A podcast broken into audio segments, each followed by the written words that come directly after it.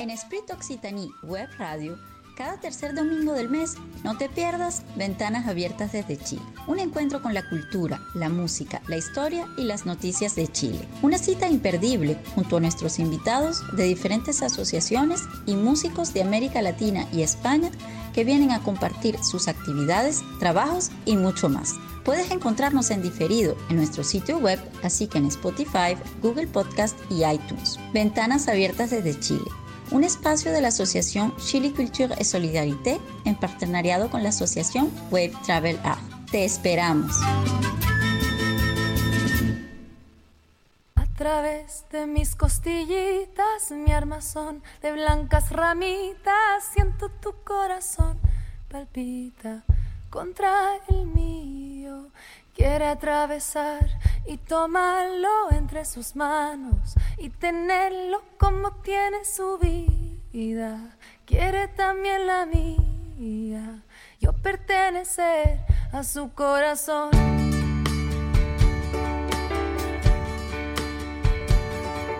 Me bombea con preguntas, con sangre caliente, curiosa, lo acaricio sin miedo, ventrículo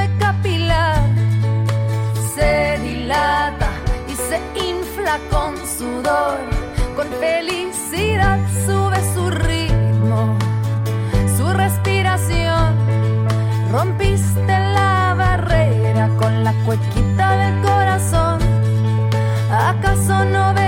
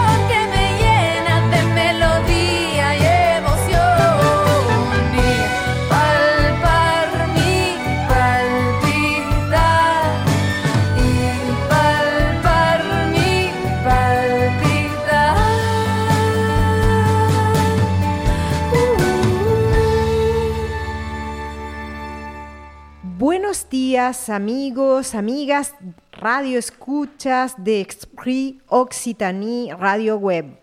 Estamos dando inicio a un nuevo programa en Ventanas Abiertas desde Chile, aquí en Toulouse. Soy Patricia y les saludo en esta mañana del domingo 18 de julio en nuestro espacio de la Asociación Chili Culture et Solidarité, como cada tercer domingo del mes. Estaremos junto a ustedes, no lo olvide, desde las 11 de la mañana hasta las 13 horas o 1 de la tarde. Y por supuesto, este mes hemos preparado otro interesante programa, el cual hemos llamado Diversidad Cultural y Social, pues este mes les presentaremos una variedad de temas relacionados con la cultura, lo social, los pasatiempos y en fin, ustedes van a estar encantados este mes. Y en este domingo quiero saludar de manera muy especial a Victoria, nuestra nueva coanimadora, quien nos acompañará durante el año para presentar una diversidad de temas relacionados con el arte y otros también. Y les quiero contar a nuestros radioescuchas que Victoria es nuestra animadora más jovencita y eso nos da una alegría porque nos trae mucha frescura.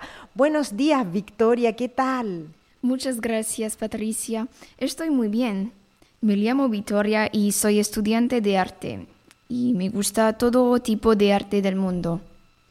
Qué bien, Victoria. Entonces saludamos a Gabriel para saber Hola Gabriel, ¿qué hola, tal? Hola, Y primero que todo, bienvenido Victoria a Ventanas Abiertas desde Chile. Eh, estamos muy contentos de contar contigo. Eh, eh, creo que va a ser un aporte muy, muy bonito e interesante al, al, programa. Así que genial y bienvenida. Y bueno, también yo me siento muy bien de este nuevo capítulo. Justo un 18 de de julio, a dos meses de la, nuestras fiestas patrias, entonces ya se siente el, el, el, olor a empanada. Eso, bien patriótico. y saludamos a quién, Gabriel. ¿Tenemos a alguien más que saludar? Sí, por supuesto. Acá eh, quiero saludar de manera muy, muy eh, fehaciente, con mucho cariño a, a Yves Suitat, nuestro querido eh, técnico y amigo del programa. Y por supuesto también a, los integrantes de, de, Ventanas Abiertas que nos escuchan también eh, eh, a través de, la página. Y Verónica, Antoine, eh, Manuela, Alicia y a todos quienes hacen posible que nos escuchen cada tercer domingo de cada mes. Así que buenos días a todos ellos y con mucho ánimo de empezar esta nueva emisión. Eso, y por ello nos vamos con una primera pausa musical, puesto que en la obertura ustedes escuchaban a Francisca Valenzuela con La Cuequita del Corazón. Qué preciosa canción. Ajá. Y ahora les invitaremos a escuchar a Cami y Albarreche, siempre ellas, ellas son chilenas, con la canción Deja que bailen. Esperamos que la disfruten y a la vuelta de la canción les tenemos todo el tema que vamos a de desarrollar esta mañana.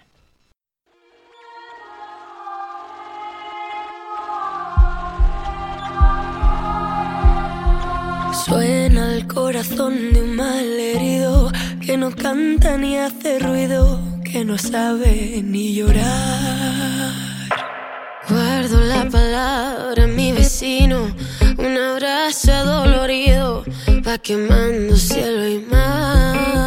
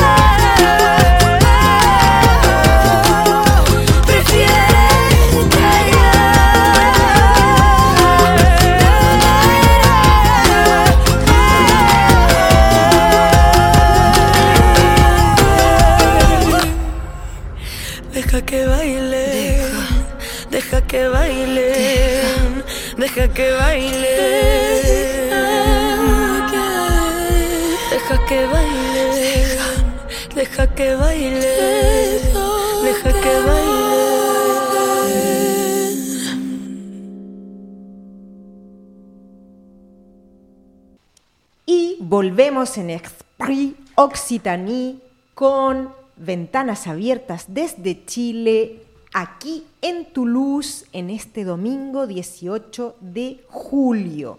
Y como los, lo anunciáramos en el principio del programa junto a Victoria y Gabriel, hoy la diversidad, hablaremos de diversidad cultural y social. Por ello, yo quisiera hablar hoy día, puesto que es el Día mundial para recordar a Nelson Mandela. Hoy eh, es el Día Internacional, puesto que coincide con su fecha de nacimiento.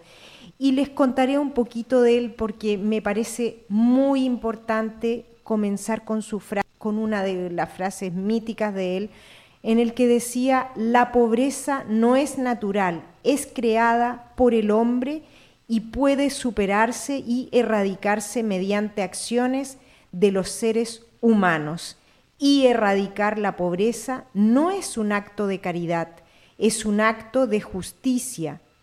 Con este pensamiento de él recordamos además que el pasado 11 de julio fue el Día Mundial de la Población. Yo los he querido presentar a ambos porque tienen mucha relación. Si leemos lo que nos ha, lo que nos transmite las Naciones Unidas, la fuente de ellos, quiero contarles que hay una preocupación puesto que la población está creciendo de manera ah, incontrolable. ¿Y por qué? Porque la pandemia dejó, ha dejado muchas secuelas en este aspecto. les daré cifras que están, como les decía, en la fuente de Naciones Unidas Se dice que tuvieron que transcurrir cientos de miles de años para que la población mundial creciera hasta alcanzar los mil millones de habitantes. Y solo en unos 200 años más se multiplicó por siete. Y en el 2011 la población mundial alcanzó la cuota de los 7 mil millones de personas y se prevé que aumente hasta los 8.500 millones para 2030 9, y 9.700 millones en 2050 y 10.900 millones en el 2100. ¿Qué les parece esto que les estoy contando?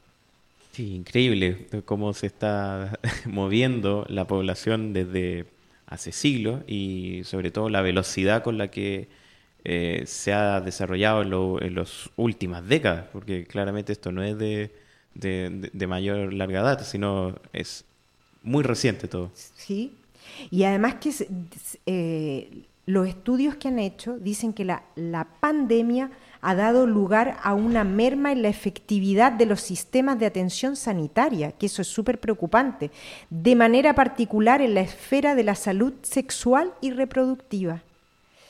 Si bien las personas que tienen acceso a los servicios de salud, de salud sexual y reproductiva históricamente retrasan la, procreación en tiempos de incertidumbre o crisis económica, se prevé que las interrupciones en el suministro de anticonceptivos en este periodo de pandemia está combinada con los bloqueos y ha provocado una aumento de los embarazos no planificados entre las personas, sobre todo, más vulnerables.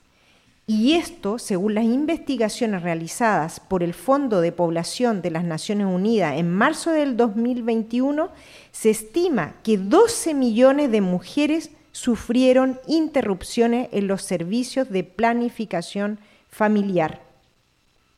Entonces, eso ha exacerbado las desigualdades basadas en el género de la violencia de género, el aumento de ellas, al igual que el riesgo de matrimonios infantiles y de mutilación genital femenina, ya que se interrumpieron los programas para abolir las prácticas nocivas. La tasa de participación de las mujeres en la fuerza de trabajo también se redujo de manera significativa. Se eliminaron empleos a menudo de bajo y además aumentaron los de bajos salarios. O bien aumentaron las responsabilidades de muchas madres de cuidar los niños que aprenden a distancia y eh, las personas mayores y a cuidar a las personas mayores que viven en casa, lo cual desestabilizó la situación económica de manera inmediata, pero también a largo plazo. Y entonces yo, eh, ¿por qué hablo de Nelson Mandela y de, y de la población? Porque Nelson Mandela es conocido uh, por un líder innato para luchar contra todas estas desigualdades él además eh, luchaba contra la injusticia y, estaba, eh, bueno, estuvo 27 años también preso. No hay que olvidar eso. Y él rechazó su libertad. Sí. Su, proceso de libertad, claro. Sí. Y bueno, eh, fue alguien que marcó África con todo lo que él dio, entregó, además que después de pasar en la cárcel, en 1994 presidió el primer gobierno que ponía fin al régimen racista. Y eh, él ayudó a exterminar a todos estos campos raros donde había bastante racismo en, en África. No voy a hablar de toda la historia de él porque es bastante larga, pero sin duda es una persona que inició el plan de reconstrucción y desarrollo que destinó grandes cantidades de dinero a mejorar el nivel de vida de los sudafricanos negros en cuestiones como la educación, la vivienda, la sanidad o el empleo e impulsó asimismo la redacción de una nueva constitución para el país que fue finalmente aprobada por el Parlamento en 1996. Un año después él cedió la dirección del Congreso Nacional Africano a Thabo Beki, destinado a convertirse en su sucesor en la presidencia. En 1998, dos años después de haberse divorciado de Winnie, contrajo matrimonio con Graça Machel, viuda del antiguo presidente de Mozambique. Y en fin, él podríamos dar una multitud de grandes eh, obras que hizo para su país y sin olvidar que en, 2000, en el 2010 estuvo presente en las ceremonias mundiales de fútbol de Sudáfrica y recibió el caluroso apoyo de la multitud. Y en julio de 2013, estando el líder gravemente enfermo, la población sudafricana se lanzó a las calles para celebrar su 95 aniversario.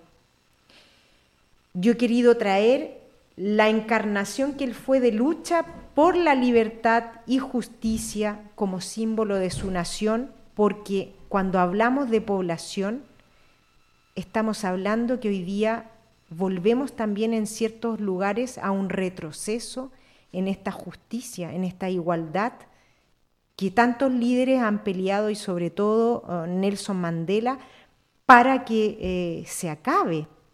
Y cuando pensamos en la población, pensamos en Nelson Mandela, a mí me vienen interrogantes con respecto a los recursos mundiales que estamos agotando. La alimentación, cómo cultivar, nutrir, preservar juntos todos estos recursos para, para la población que está aumentando a una manera increíble. Exponencial. Sí. Yo dejo estos dos temas hoy día puestos aquí porque me parecen muy importante hacer como una sensibilizar a la población de este alarmismo sobre las tasas de fecundidad que, no están siendo consideradas en este periodo de confinamiento o de pandemia.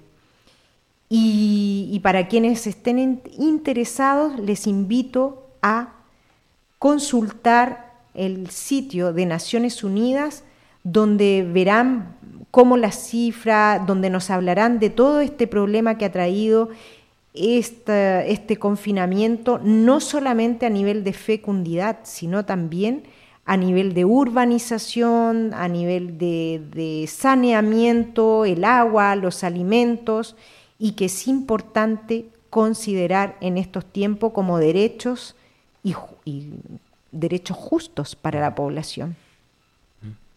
Si no hay comentarios, Gabriel, ¿quieres comentar algo? O, sea, claro, e, es, importante también destacar eso, que cuando se habla de, de, una sobrepoblación, el problema no es eh, precisamente la, población, sino que también incluye un montón de otros problemas que a veces se invisibilizan, que tiene que ver con problemas económicos, con, con los crecimientos de los países, que tiene que ver con problemas sociales, que existen problemas en los barrios, o sea, estoy hablando de temas súper cotidianos. Eh, existen problemas a todo nivel, es una, una estructura de naipes que se empieza mm. a, armar y a, y a desarmar en, en, este contexto. Entonces, claro, cuando se habla de sobrepoblación, se hablan también de muchos otros problemas a todo nivel, mm. incluso cultural, que el tema que más nos toca a nosotros en este programa, también hay problemas a ese nivel. Y bueno, a veces cuando se habla de, sobrepoblación y cosas así, también se van invisibilizando problemas más cotidianos, por ejemplo, violencia intrafamiliar, eh, violaciones, no sé, existen una serie de otros conflictos invisibilizados en, este contexto que también tú los destacaste, así que súper bien. Y qué mejor también que relacionarlo con Nelson Mandela, un, gran líder mundial eh, y un inspirador para, todo para todos los líderes sociales a nivel mundial. Sí, efectivamente. Y, eh, Victoria, ¿pasamos a la pausa musical o tú querías decir algo? ¿No? Mm, no, creo que es importante de mm, hablar de los cambios entre el mundo y mm, del facto que desde un poco tiempo la población crece. Sí. Y entonces nos vamos a la segunda pausa musical con Aterciopelados de Colombia pensando en ellos, como siempre, con esta crisis social que están viviendo y la maravillosa canción o preciosa canción Manifiesto Colibrí.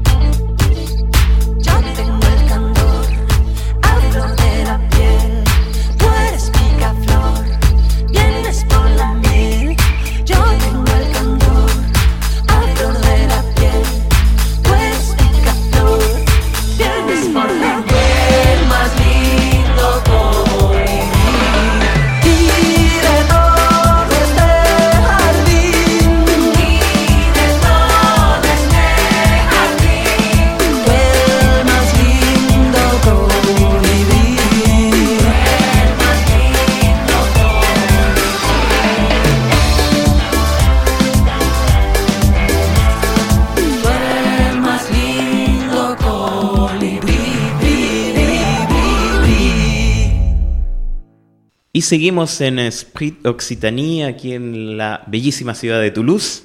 Eh, junto ahora al, bloque de Verónica, que ella nos trae un interesante tema porque también eh, nosotros como nos gusta eh, pautear este programa a través de, de, las fechas y conmemoraciones a nivel mundial, pasó también el Día Internacional de Yoga. Entonces ella nos nos va a invitar a escuchar su, sección. Vamos a escucharla a ella, hablar sobre yoga, este interesante tema, y luego vamos con una canción que ahí ya les contaré de qué se trata. Hola a todos y a todos los radioescuchas de Ventanas Abiertas desde Chile. Les saluda Verónica León y espero que estén disfrutando nuestro programa de este domingo. Como lo mencionaron mis compañeros, hoy estamos hablando de diversos temas y yo quisiera compartir con ustedes un poco sobre el yoga como herramienta para nuestro bienestar. Ahora bien, quizás algunos de ustedes ya hayan practicado el yoga o hayan escuchado hablar de ello, pero, pero como puede que esta sea la primera vez para algunos de nuestros radioescuchas, me gustaría mencionar su definición. Según la UNESCO, el yoga es una práctica física, mental y espiritual de tradición antigua que se originó en la India. La palabra yoga proviene del sánscrito y significa unidad, porque simboliza la unión del cuerpo y la mente.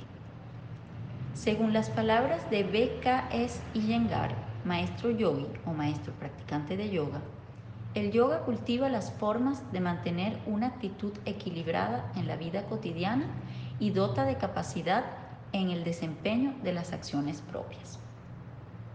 Personalmente, yo practico el yoga desde hace 15 años, desde que lo descubrí gracias a mi madre en Venezuela. Desde ese entonces, la práctica del yoga forma parte de mi vida y esta se ha convertido para mí en una verdadera herramienta para mi equilibrio personal. Dado todos los beneficios asociados a esta disciplina, hoy quiero que descubran un poco sobre el yoga a través de una invitada muy especial. Ella es Francine Patri, quien es chilena, vive en Toulouse desde hace más de 10 años, es profesora de yoga y fundadora del Centro Soham Yoga en Toulouse. Bienvenida, Francine. Hola, Verónica, gracias. Francine, ¿puedes contarnos un poco sobre qué significa para ti el yoga? Claro.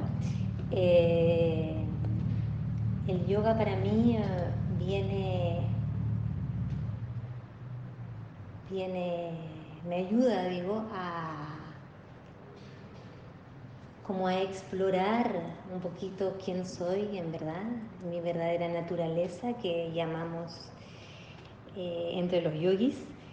Me ayuda también a encontrar un cierto equilibrio, una cierta, una cierta actitud de, bienestar, una actitud también de, calma, de, de felicidad porque claro, se trabaja con el cuerpo en la primera parte, es como a través de las asanas que se llaman las posturas de yoga, se trabaja el cuerpo, después se empieza a, trabajar, a developar, si puedo decir, a desarrollar esta parte más bien más sutil a través de la respiración, los ejercicios que se llaman pranayama, la respiración, para venir después a explorar lo que es la mente.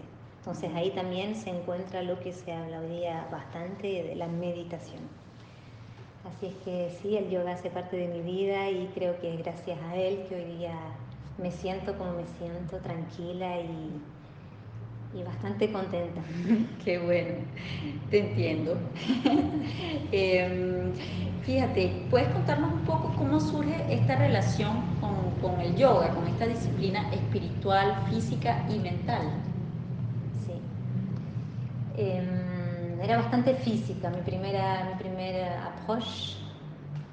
¿Enfoque? Mi primer enfoque a los 18 años fue bastante físico porque estudiaba teatro y antes de subir a la escena hacíamos saludos al sol. Entonces me quedó como, mm, me llamó la atención esto de, mm. de coordinar la respiración con el movimiento, empecé a investigar y comencé a hacer Ashtanga Yoga, que es un yoga muy dinámico, muy físico. Era joven, así que me iba muy bien. Y nada, y después llegué a Francia y de a poquitito empecé a como a comprender la profundidad de esta práctica, que no es solamente lo físico, está bien como primer approach, pero después, eh, después, claro, hay algo que se instala, como tú bien dices, hay algo espiritual que empieza como a darle sentido, más siempre en esto más profundo de la práctica del yoga. Así que gracias a, mis estudios de teatro Qué bonito. Que, me acerqué a esto y después me formé y, hoy día ya lo enseño hace ocho años. Qué bonito, qué, qué bello contacto, ¿no? Y, un camino, un camino precioso de, de enseñanza. Y de aprendizaje. Y de aprendizaje, completamente. Y justamente, ¿puedes contarnos este, a, qué, hoy, hoy en día te dedicas a la enseñanza de qué tipo de yoga? Sí. Em, hay muchos, hay varios, variados estilos de yoga. Eh, el Hatha Yoga, o quizás se puede decir también Hatha Yoga, como hay un H antes, es un poco como la base de todos los yogas. Voy a explicar un poquitito los diferentes estilos de yoga, después les hablaré de cuál es el que yo enseño. Y el Hatha Yoga es, eh, como les decía, la base un poco de todos estos estilos, en donde se busca como el equilibrio entre las posturas, las asanas y la relajación. Después está el Ashtanga Yoga, que es con el que comencé yo, que es una serie de posturas que no se puede mover. Es así, está la serie 1 y la serie número 2 en donde también es interesante para el alumno porque es un poco más autodidacta, lo puede trabajar en la casa, visto que es una serie concreta y bastante cuadrado, pero bastante dinámico y bastante físico. Lo confirmo.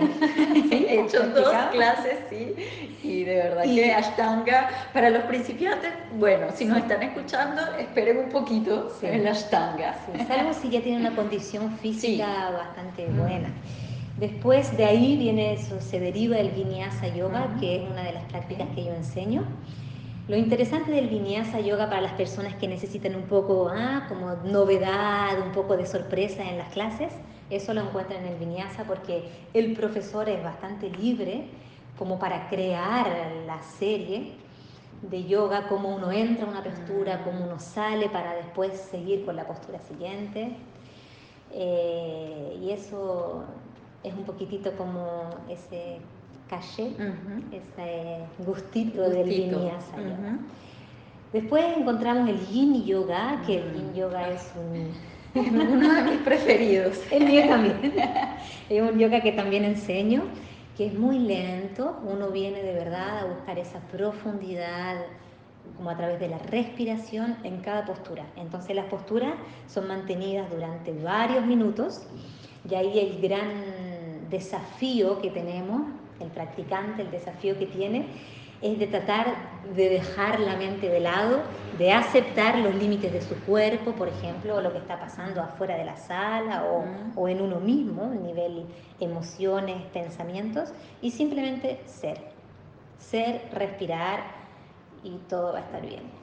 Pero como tú dices, Verónica, es una práctica, es como hacerse un cariño, es como de verdad es para mí es cada vez que yo practico yin yoga es de verdad un, regalo eh, maravilloso que me hago a mí misma porque es de verdad una pausa. Es escucharse ralentir es bueno bajar el ritmo. Es, es de verdad una pausa increíble.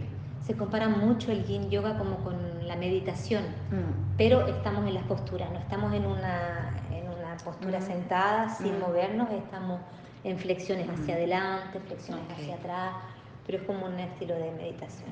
Perfecto. Y para terminar, el Kundalini Yoga, Kundalini, que se define, eh, también lo enseño, el Kundalini, se define como el yoga de la conciencia, es decir, uno viene de verdad a trabajar como en las profundidades de uno para un poco cambiar la, química del mm. cerebro, mm. trabajar también sobre el sistema glandular, el sistema linfático del cuerpo. Hay muchos mantras, mm. hay muchas meditaciones y hay muchos pranayamas, que son los ejercicios de respiración. ¿Puedes precisar qué son los mantras? Sí, los mantras son... Eh, las canciones, les son, los, cantos, muchas gracias, son los cantos que están en sánscrito, que como tú bien lo precisabas al principio, es la lengua de la India, de los dioses de la India. Eso es eh, okay. Entonces tú actualmente eres profe de Kundalini, Yin Yoga y Vinyasa Yoga. Perfecto. Y mm, cuéntanos, ¿quiénes pueden practicar el yoga? ¿Hay algún límite de edad o condición? No. Todo el mundo debe practicar y puede practicar yoga.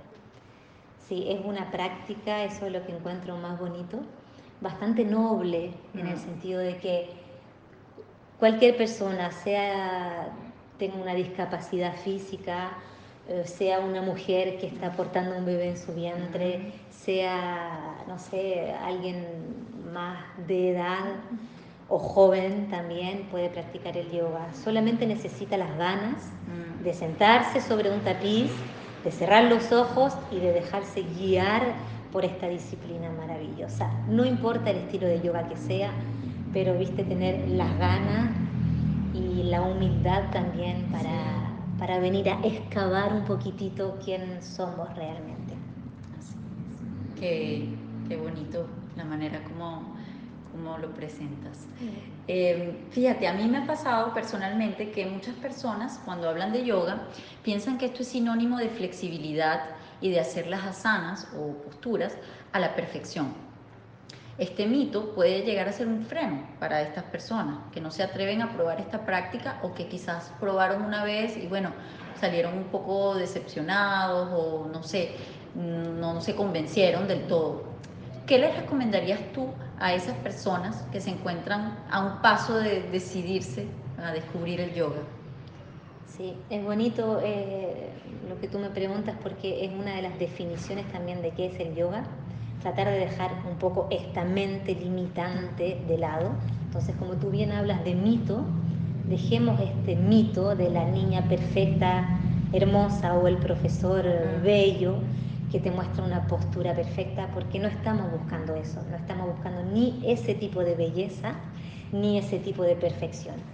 Así es que, mm, sí, dejen ese mito de lado, toquen a la puerta y, y déjense guiar por, por, la persona que tienen al frente, porque creo, como lo hablábamos antes de comenzar la entrevista, que con Verónica, que hay un antes, la primera o la segunda clase de yoga y un después. Mm. Después como una evidencia y es como una necesidad en tu día a día. Sí, completamente. Es, forma parte de tu vida y, y bueno, como lo, lo, decía yo al principio, es una herramienta, es una herramienta para, para el bienestar. Entonces, bueno, Francine, con, con, esta pregunta y esa recomendación para los, los radioescuchas, este, bueno, te quiero agradecer por, por tu tiempo, por, por recibirme en tu centro hermoso, este, con unas energías eh, positivas y muy, muy bellas. Eh, bueno, por, por, regalarnos esta entrevista y, y, bueno, mm, mostrarnos un poco qué es el yoga. Gracias por, por tu tiempo. Y bueno, yo gracias a ti por, por querer hacer esta entrevista del yoga porque me parece que para todos los interescuchas Radio escucha. Radio escucha. Para mí es un una terminología nueva. Eh, sí, quizás les vamos a dar ganas de, de explorar un poquitito más acerca de esto. Así es. Y mm, bueno, nada, si quieres compartirnos rapidito, eh, no sé, tú propones clases aquí en Toulouse, si algunos están interesados, ¿tienes algún sitio web donde la... www.soam, hay una H, se escribe S-O-H-A-M, soamyogatoulouse.com. Perfecto. Bueno, feliz domingo y hasta pronto. Hasta pronto, gracias. Muchas gracias Verónica por tu interesante tema, así que todos invitados a ser parte de, este movimiento mundial que es el yoga y para obviamente eh, musicalizar este, este gran tema vamos con eh, una canción que se llama Ayet Kaur Kiss the Earth. Estamos en, eh, estamos en Radio Spring Occitanie desde la ciudad de Toulouse este domingo 18 de julio.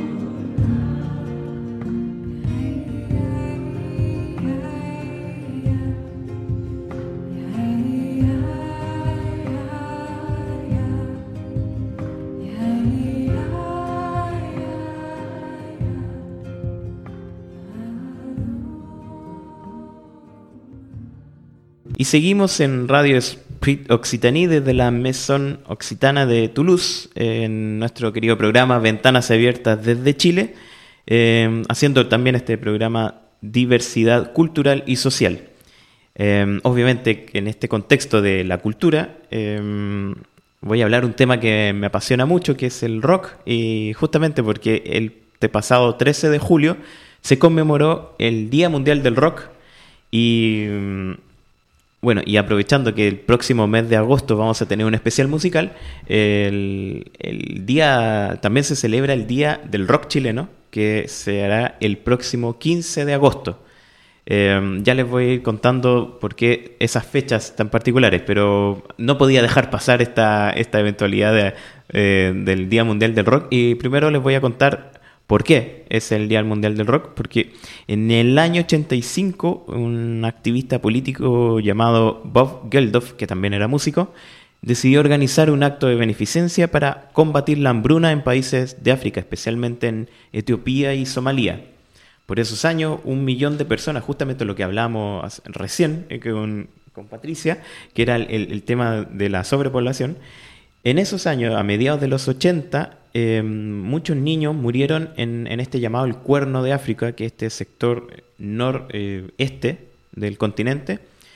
Y em, bueno, murió un millón de personas a propósito de la hambruna. Este hecho fue el que inspiró a Geldof para captar la atención del mundo a través de la música. Eh, así logró juntar a grandes estrellas de la época que formaban eh, la Band Ed, eh, que fue una agrupación que grabó dos canciones, una que pasó muy desapercibida que se llamaba They Know It's Christmas, y la otra que fue ya un hitazo a nivel mundial que We Are the World, donde participó todos los artistas posibles conocidos en esa época. Este evento de beneficencia, que primero fue a través de estas canciones, pero la gracia de él era que quería llevar a un evento mundial. Captemos dinero, eh, recojamos, recolectemos para llevar a, a, estos países en, necesidad. Y se materializó el, justamente un 13 de julio de 1985 en una jornada que tomó 16 horas en dos escenarios simultáneos a dos lados del Atlántico, uno en el, en el John Kennedy Stadium en Filadelfia y el otro en el famoso estadio Wembley de Londres. Entonces, en resumen, participaron, ojo con la cifra, 3 mil millones de personas en todo el mundo eh, presenciando este evento eh, de música en vivo que presentaron, bueno, artistas legendarios como Queen, U2, Dire Straits, Black Sabbath, Led Zeppelin, Judas Priest, The Who, eh, Mick Jagger, Tina Turner, Eric Clapton, en, fin, todos los imaginables de ese momento. Y originalmente la meta era recaudar un millón de libras, pero al final se lograron juntar 150 millones de libras. O sea, la meta pasada por amplia margen. y este hito musical fue considerado, bueno, un, el hito musical del, de la década pasada, probablemente porque por sus dimensiones que nadie se esperaba. Y a propósito de eso fue declarado como el Día Mundial de Rock, claramente. O sea, no hay ningún otro hito en la música a, nivel masivo, me refiero, que haya sido comparable. Ni siquiera Gusto, que reunió tanta gente de público. Eh, esto no, esto fue mucho más masivo y por el impacto social que también tuvo. Eh, bueno, y como les comentaba al principio, no existe, eh, estuve buscando días de rock en Latinoamérica, no existe esa unión, pero encontré, el, bueno, el de Chile, que fue el, se conmemoró el 15 de agosto, y se, eso se hace hace más o menos unos, unos 10 años, que, y fue básicamente porque el 15 de agosto del año 62 fue la primera actuación de los Jaivas en, en el Teatro de Viña del Mar. Entonces, por esa fecha, que los Jaivas, bueno, es el grupo ícono y emblema del rock chileno, es que se, se conmemora todos los 15 de agosto el, Día Mundial del Rock, o sea, perdón, el Día del Rock chileno. Entonces, estas dos fechas son las que eh, me animaron un poco a, a presentar esta sección. ¿Y les parece si vamos con música? Por supuesto. enfoque latinoamericano, no solamente, o sea, el mundo ya pasó, el 13 de julio, genial, pero nuestro enfoque es escuchar música eh, de Latinoamérica. Así que les voy a presentar eh, una, una, banda argentina, eh, tienen ellos más o menos 30 años de existencia, y, y después voy a comentar su influencia y su importancia y por qué la escogí. Así que vamos a escuchar a Divididos con El Arriero.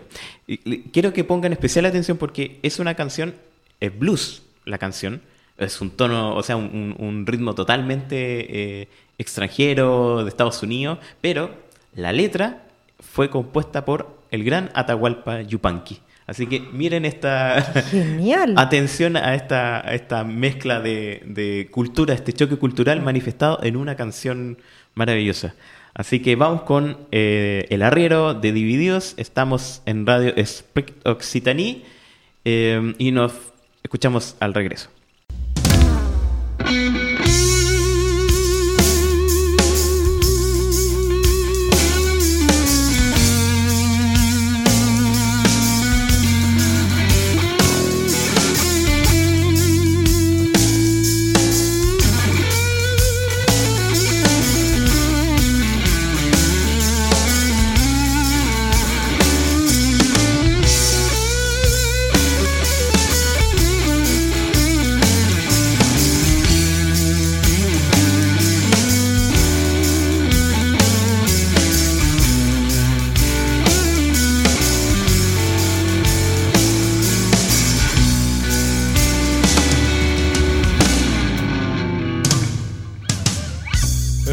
Las arenas bailan los remolinos.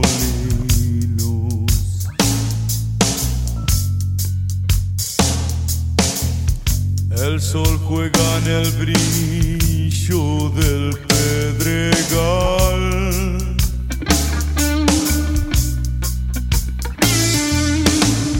Y prendido a la magia de los caminos, el arriero va.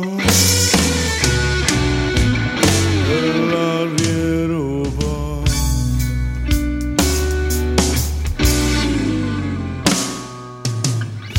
Es bandera de niebla, su poncho el viento.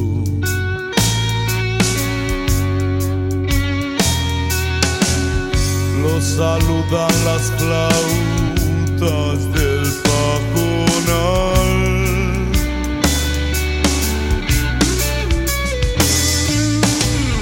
Y apurando a la tropa por esos cerros,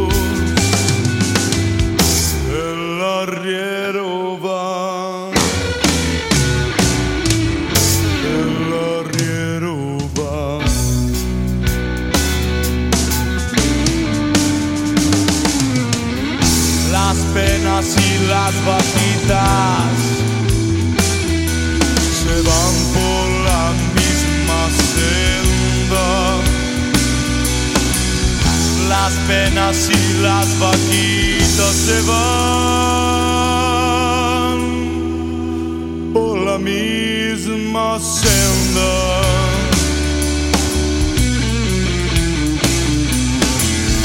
Las penas son de nosotros,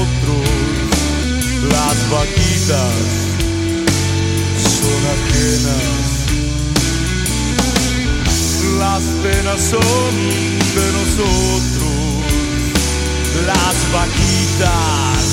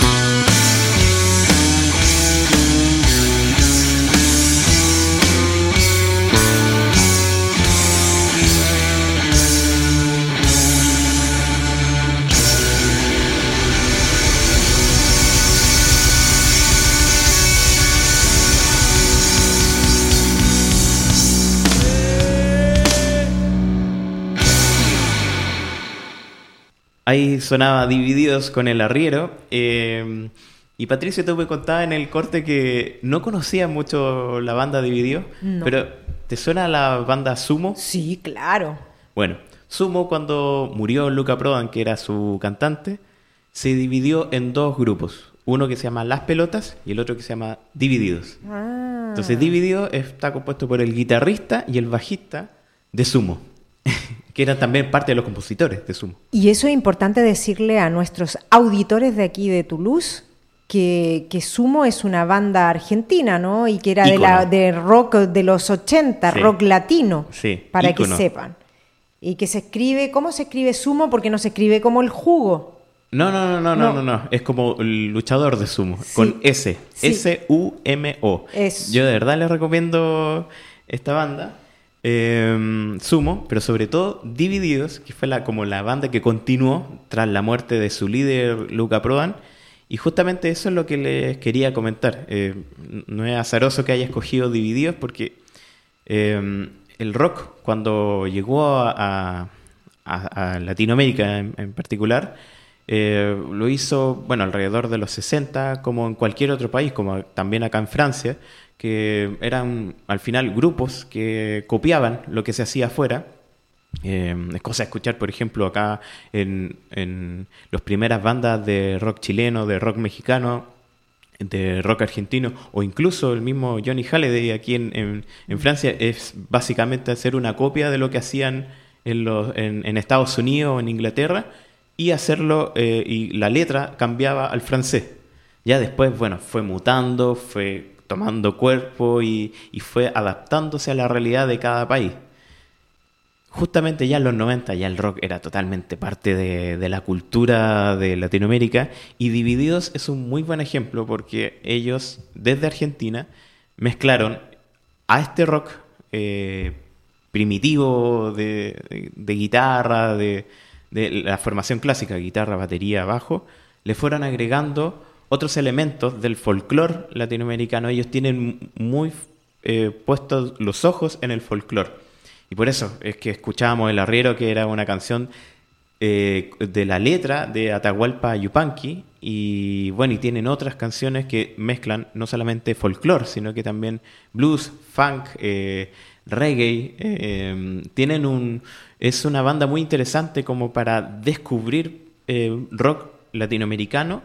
No es muy conocido fuera de Argentina, pero yo de verdad les recomiendo que escuchen a Divididos porque eh, eh, es donde ustedes van a comprender todo esta, este crisol de estilos y, y de sonidos que existen en el continente.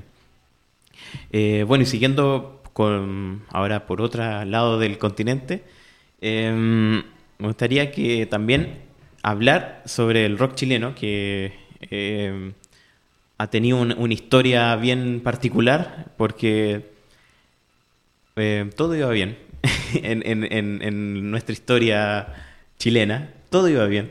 En los 60, el rock del mundial fue el gran puntapié del, del- del rock chileno, que fue el himno oficial del mundial de fútbol del 1962. Eh, ahí lo pueden escuchar en, en YouTube, en todas las plataformas. Eh, fue una canción que como que dio el inicio al, rock chileno. Y todo iba bien. Todo eh, mezclando sonido, llegaban extranjeros, se mezclaban con los chilenos, se iban creando cosas muy interesantes. Comenzaron los 70 y, y ahí, eh, eh, entre fines de los 60 y principios de los 70, se formó este, este trío de bandas que son como las bandas fundacionales del rock chileno, que en este caso es los Jaivas, los Blobs y Congreso. Justamente cada uno con un estilo muy particular. Y, mm, y ahí es donde está como la, la- la hoja de ruta, como si se quiere, como para entender cómo iba a sonar el rock chileno en las próximas décadas. Y, y es, bueno, obviamente muy emocionante escucharlo en ese momento, cómo sonaba ese rock chileno que era muy eh, iniciático, pero ya tenía una riqueza cultural muy importante eh, a comienzos de los 70 y bueno, lamentablemente vino el golpe militar el 73 y todo, todo, todo se detuvo. No solamente la música, sino que cualquier manifestación artística. Y y hubo un retroceso, un oscurantismo, una edad media en, en- en la música chilena y, ahí eh, estuvimos detenidos por mucho, mucho tiempo y recién esto se empezó a retomar en los 90 y ahí en adelante. Por eso me gustaría llegar hasta la actualidad donde, eh, bueno, las mujeres fueron tomando protagonismo muy importante en, el rock y me gustaría que escucháramos, eh, más eh, cuando terminemos esto, a Natizú, que es una artista chilena que ella lanzó su primer disco el 2011, es decir, es muy reciente, tiene 10 años de carrera apenas, apenas.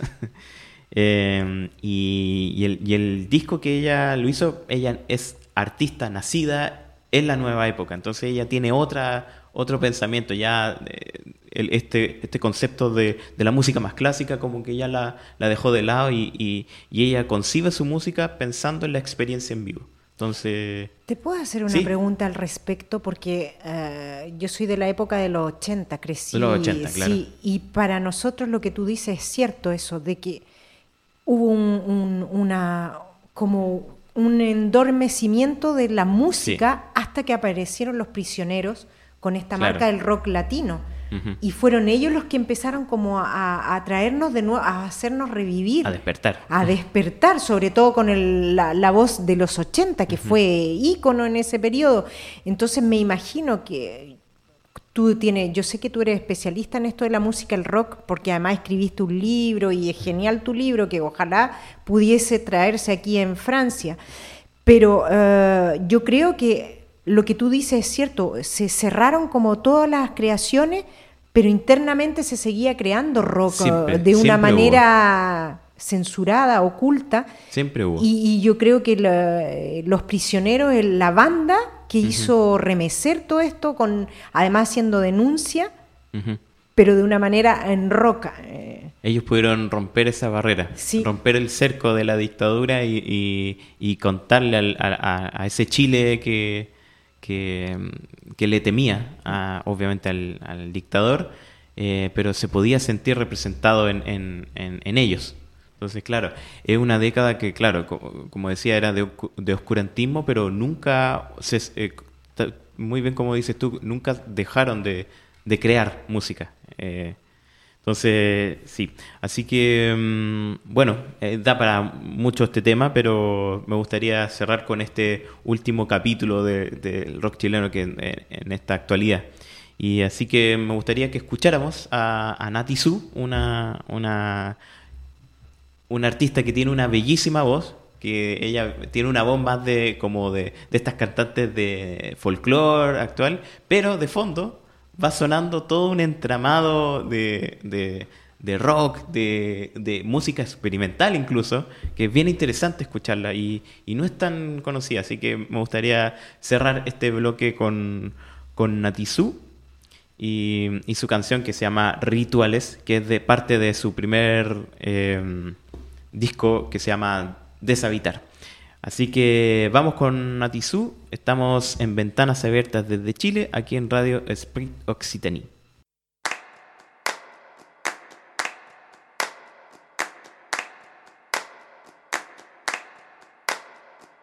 Vamos a inventar nuevas formas para poder amar nuestras sombras. Vamos a creer que no necesito de ti. Vamos a mascar lo que queda y luego escupirlo afuera para que me veas completa sin ti.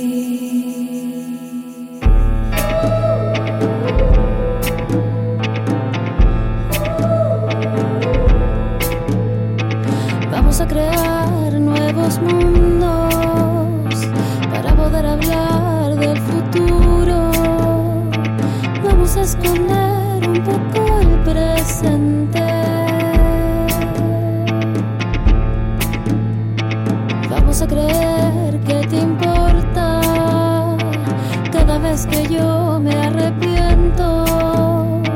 De nuevo el ritual de lo incorrecto.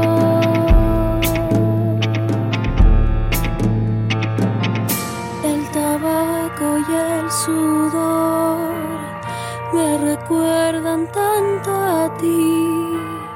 Me recuerdan, me recuerdan.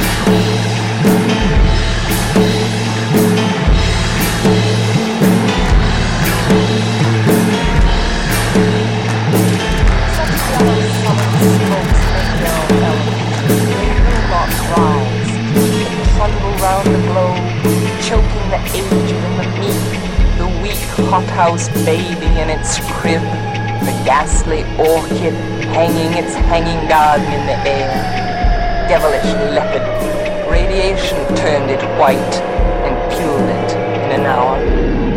Greasing the bodies of adulterers like Hiroshima ash and eating in the sin.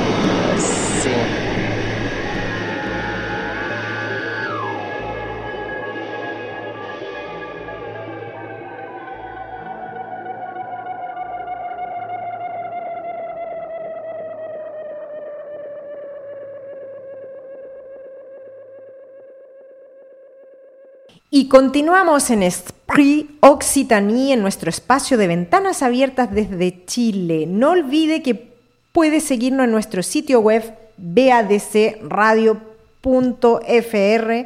y en el sitio de Esprit Occitanie y por supuesto en la página Facebook de Chile Cultura y Solidarité. En este bloque quiero contarles que Manuela nos hablará de un deporte que nos hace bien a todos, que es la bicicleta. Un interesante tema para estos meses de verano, así es que les invito a escuchar lo que ella nos presentará al respecto. Vamos con Manuela. Buenos días a todos y todas nuestros escuchas de nuestro programa Ventanas Abiertas desde Chile, desde la radio Esprit Occitanie aquí en Toulouse. Hoy, domingo 18 de julio, tendremos un programa diverso con diferentes temáticas muy interesantes. Por mi parte, les voy a presentar un tema que me apasiona, que es la bicicleta para celebrar el Día Mundial de la Bicicleta. Pues este año se celebró el 3 de junio por parte de la ONU. Este día fue proclamado por una parte para darle protagonismo a la bicicleta como medio de transporte y también para concientizar sobre la contaminación debido a los transportes y el cambio climático. Para este programa me parece interesante compartir con ustedes mi testimonio en cuanto a la bicicleta, puesto que desde que tengo memoria, hacer bici ha hecho parte de mi vida. Muchas veces me da mucha ignorancia pensar en todos los momentos, los paseos familiares, em, el sentimiento de libertad que me da la bici, de satisfacción, de pasión, etcétera. Ya que, como les contaba, hacer bicicleta hace parte de toda mi vida. Para mí, mi bicicleta forma parte vital ahora y he logrado sobre todo dejar por completo el uso de los transportes. Por eso, celebrando el Día Mundial de la Bicicleta, quería compartir con nuestros radioescuchas todos los beneficios de usar la bicicleta como medio de transporte. Primero, la ayuda a nuestro planeta Tierra, gracias a la disminución de la polución. Pues como sabemos, el uso de carro, el uso de autobuses, aunque sea un transporte compartido, pues emiten gases que contaminan y así contribuimos en mayor parte a los eh, defectos, a, a todo lo que es pejorativo para el cambio climático.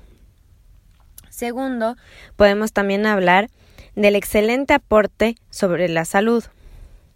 Por una parte, claro, por la actividad física, em, ya que pedalear ayuda a mantener el sistema cardíaco en forma a tope y mejorar la resistencia física. Pero también podemos ver que ayuda a, a la parte de la salud mental, ya que una actividad física constante y placentera genera satisfacción en nuestro organismo y nos hace sentir mucho mejor. Y tercero, claro, el uso de la bicicleta de manera cotidiana hace que esto se vuelva una costumbre, con un modo eh, volviéndose como un modo de vida más sano, activo y ecoresponsable. Así que aprovecho nuestro programa de julio aquí en Ventanas Abiertas desde Chile, desde la radio Esprit Occitanie, para invitar a todos y todas nuestros radioescuchas a usar la bicicleta de vez en cuando o de manera permanente. Es por esto que quiero también compartir con ustedes e invitarles a escuchar este testimonio con el cual me sentí muy identificada. Se llama Día Mundial de la Bicicleta 2019. Esta es mi historia. Y está hecho eh, por una bloguera mexicana, eh, el cual su página se llama Maya en Bici, la cual sigo y siempre tiene temáticas sobre la bici, de cómo ha cambiado su vida eh, con el uso de la bicicleta. Em, habla también de muchas eh, sensaciones y emociones bonitas que genera el uso de la bicicleta. Este testimonio se encuentra disponible en Internet.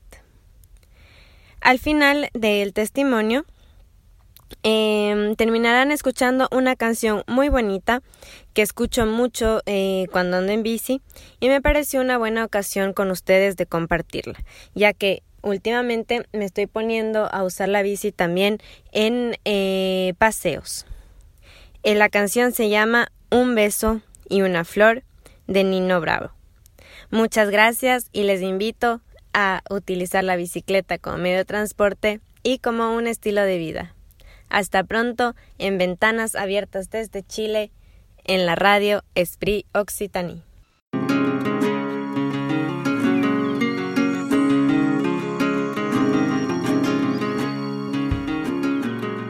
Lo he platicado muchas veces, pero nunca a través de este canal. Quiero aprovechar este 3 de junio, Día Mundial de la Bici, para festejar y compartir mi experiencia. Soy Maya y utilizo la bici desde hace poco más de 7 años. Soy una bebé en bici. Digamos que soy una chica en rehabilitación de coche, pues crecí en una cultura en la que comprar un auto es un tema de aspiración personal y estatus social. Qué triste mi pasado pero les contaré cómo fue mi introducción al mundo de las bicis y esta hermosa necesidad que me hizo jamás querer parar. Me gustaba mucho salir en bici con amigos, alcanzar distancias largas en una magistrone viejita que recuperé del abandono en casa de mis papás. Pero eso sucedía solo uno que otro fin de semana. Mi acercamiento real a la movilidad en bici fue cuando lo necesité de verdad Recuerdo perfecto lo terrible que era recorrer solo 6.4 kilómetros en algo que no fuera la bici. Tomaba clases de yoga en la Embajada de la India. Mi objetivo era entrar en paz interior y bla, bla, bla. Mis traslados en coche resultaban estresantes, cansados, costosos y cero relajantes. En transporte público tampoco encontré satisfacción. En hora pico la cosa se pone seriamente concurrida y no me sentía cómoda. Un día probé en Ecobici, el sistema de bicis compartidas de la Ciudad de México, y voilà, asunto resuelto.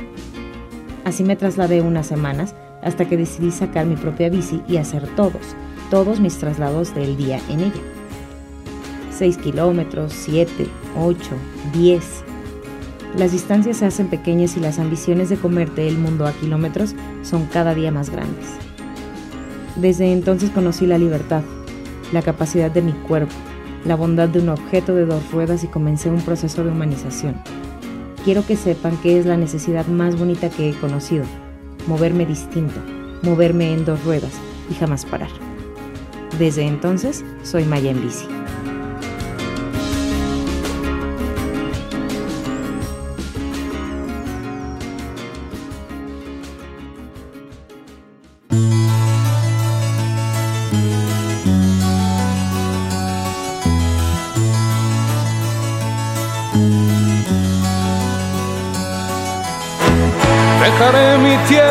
Por ti, dejaré mis campos y me iré lejos de aquí. Cruzaré llorando el jardín y con tus recuerdos partiré lejos de aquí. De día viviré pensando en tus sonrisas, de noche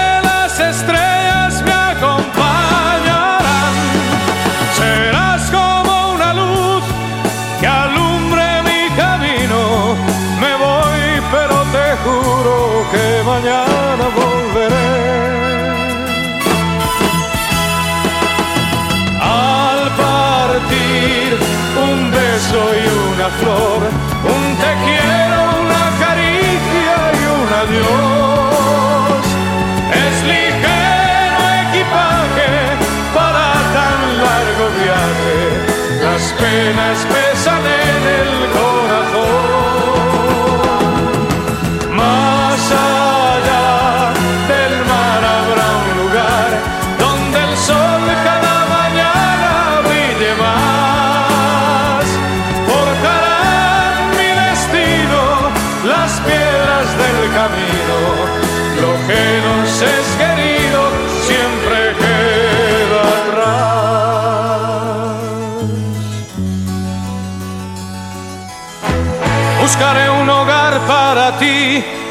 Donde el cielo se une con el mar, lejos de aquí.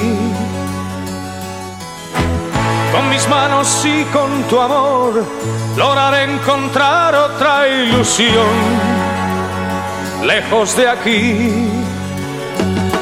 De día viviré pensando en tus sonrisas, de noche las estrellas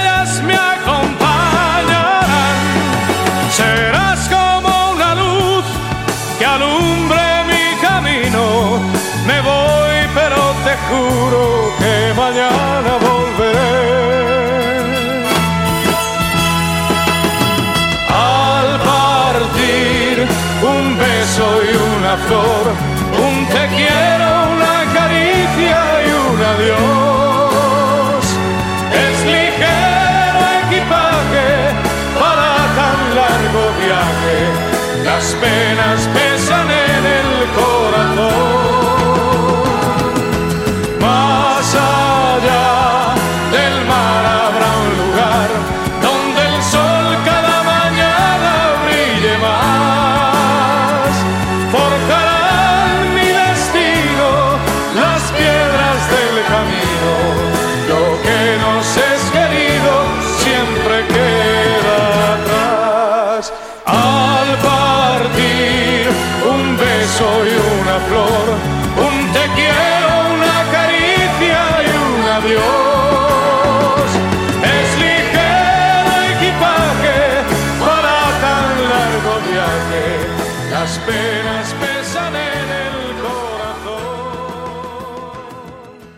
continuamos en Ventanas Abiertas desde Chile, en este espacio de, donde estamos hablando sobre diversidad cultural y social.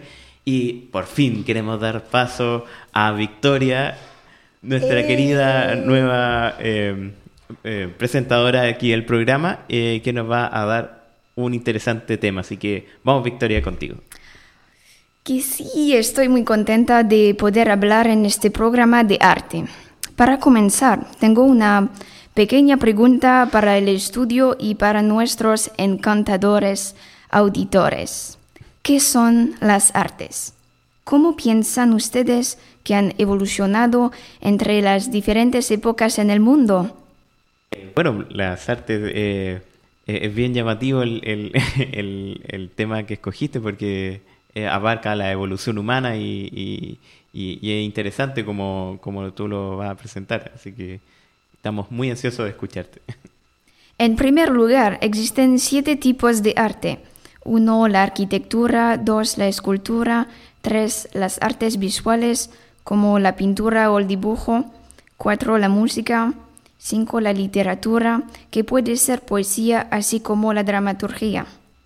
Seis, las artes escénicas, como el teatro, el baile, la comedia, y en el número siete, el cine. Este mes hablaré solamente de tres. Para los próximos programas les contaré de otros estilos de arte.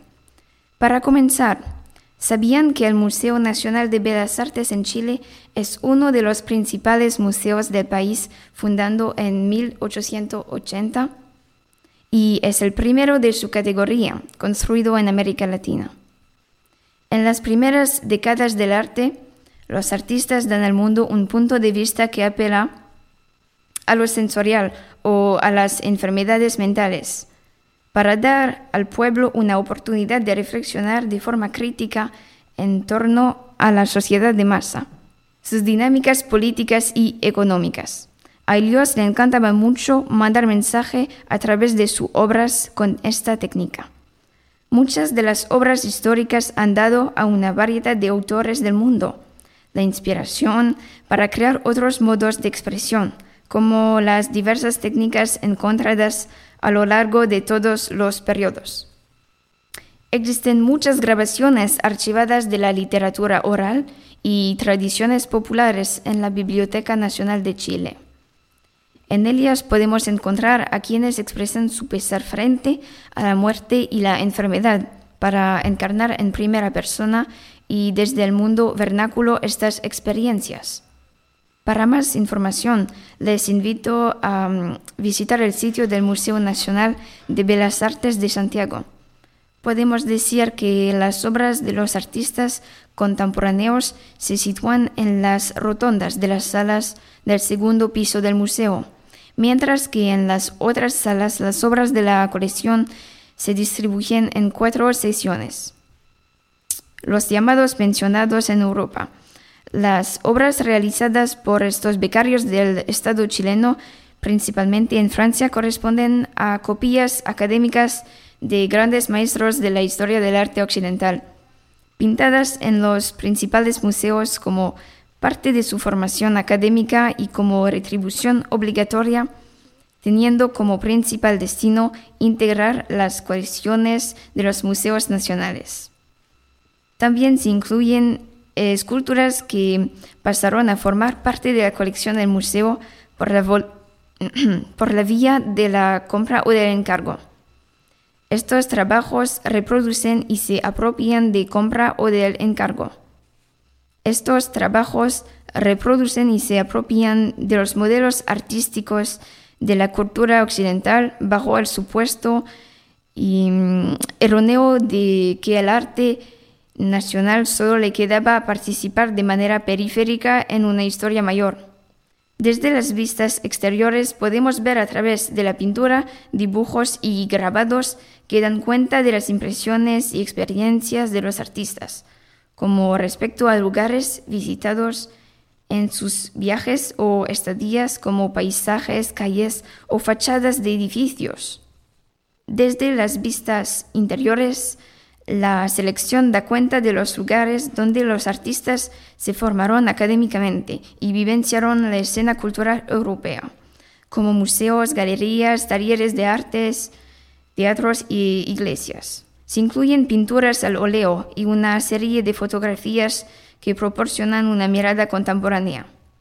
Los sujetos típicos. El grupo de obras pictóricas referidas en su totalidad a figuras femeninas, categorizadas de acuerdo a las regiones o culturas de pertenencia, talles como sevillana, alsaciana o gitana, o bien caracterizadas por la actitud y el contexto. La presencia de mujeres asociadas a la experiencia de viaje en las pinturas de la colección del museo muestra cómo la mirada a veces está propensa a tipificar, clasificar o remitir a lo exótico, aquello que se experimentaba como nuevo.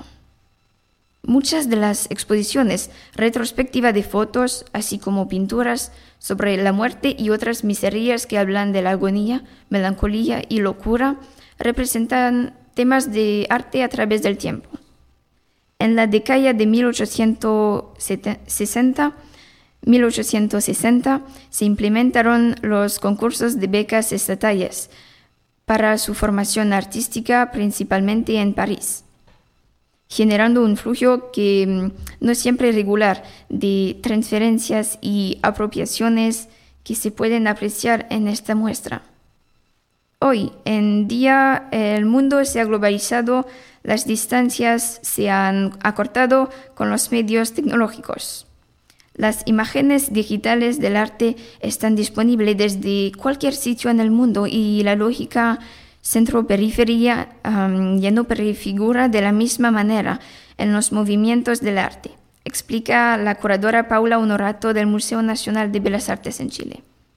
Cada país propone, a pesar de sus orígenes, que pueden ser indígenas, por ejemplo, un ritmo nuevo para compartir su alma con el corazón ya sea esculturas, pinturas, dibujos, fotografías, grabados, videos, fotos, teatro y otras performances culturales como el artesano de los pueblos antiguos. Son ellos quienes han cambiado el mundo a través del tiempo. Ahora, los artistas del mundo pueden vivir de sus pasiones gracias a la globalización y el intercambio entre las culturas y la moda que pone a prueba la mezcla entre la diversidad cultural y las tendencias vintage que vuelven a estar de moda. Todo esto con el objetivo de innovar y reutilizar para disfrutar de los recursos éticos. Me voy a hablar solo un poco de la fotografía tal como la conocemos. Nació en Francia en 1826.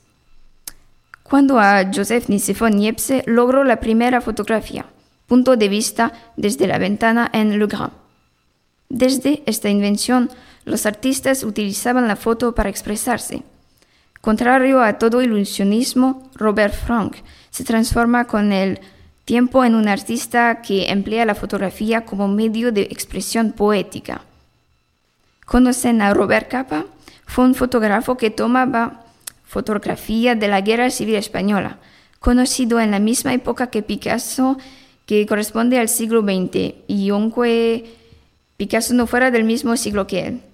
Muchas gracias, Victoria. Muy interesante el tema. Gracias por hablar de Chile, del, Museo de Bellas Artes y por hacer eh, también esta mención de cómo nace la fotografía. Es muy interesante porque a veces nos olvidamos de todo eso, tanta historia.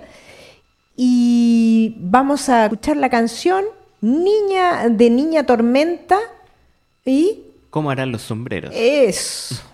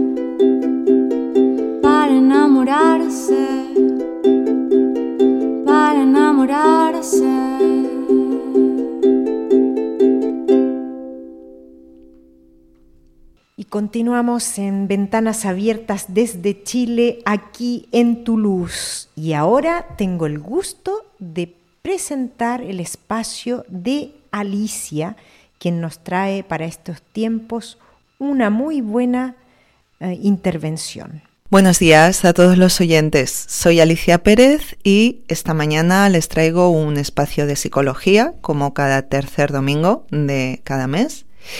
Esta vez con algo con lo que convivimos todos los días y toda la vida, que son los problemas, menores o mayores o medianos.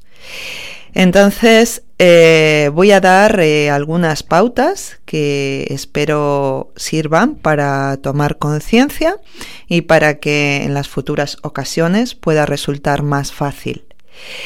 Como siempre, acabaré mi espacio de psicología con un pequeño espacio de psicología positiva.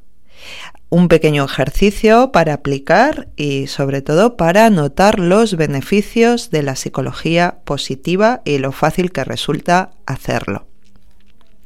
Bien, los problemas, como decíamos, forman parte de la vida cotidiana nos ocurren prácticamente desde que somos pequeñitos. En el parque vemos a los niños cómo tienen sus pequeños problemas con sus juguetes y con sus cosas y han de aprender a darles solución.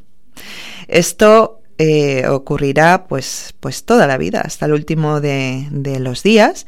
Y lo que sí es importante es darnos cuenta de qué lectura hacemos cada uno de los problemas, es decir, cómo nos relacionamos con ellos, qué representa para cada uno de nosotros los problemas, ¿no? Los diferentes problemas, la actitud, esto que decimos que en psicología es tan importante, la actitud ante las cosas. Unas una cosa son los hechos y otra es la actitud. Voy a presentar un pequeño esquema de cinco pasos que es el que, bueno, se enseña prácticamente en todas las facultades de psicología, un esquema ordenado, donde el primer paso es orientarse al problema, reconocerlo, que esto es un ejercicio en sí mismo, ahora lo voy a retomar. El segundo paso, que no es tan sencillo tampoco, se trata de definir definir el problema. Vamos a ver cómo muchas veces creemos que el problema en sí mismo son las emociones que el problema, valga la redundancia, nos despierta. Y no es así. Hay que hacer una buena definición operativa del problema. En tercer lugar, hay que generar alternativas de solución. Ver qué cosas pueden dar solución al problema. El cuarto paso es la toma de decisiones. Es decir, de todas esas alternativas, ¿cuál es la que mejor encaja? ¿Cuál va a ser la solución más eficaz?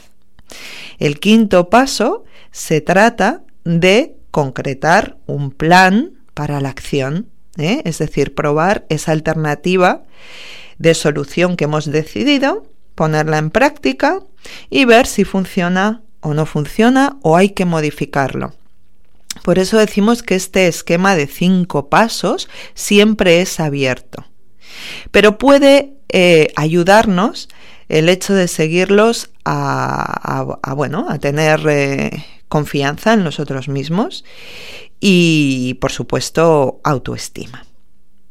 Bueno, vamos con ese primer paso que es complicado a veces, que es orientarse al problema, reconocerlo identificarlo.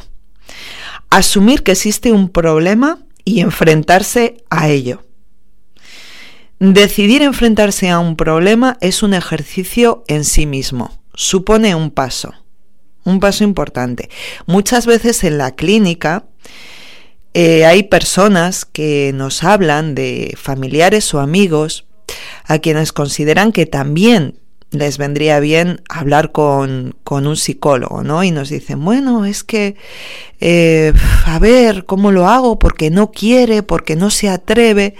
Y efectivamente, levantar el teléfono o escribir un email para pedir esa primera consulta o ese, ese primer espacio para exponer el problema es difícil, es un ejercicio en sí mismo.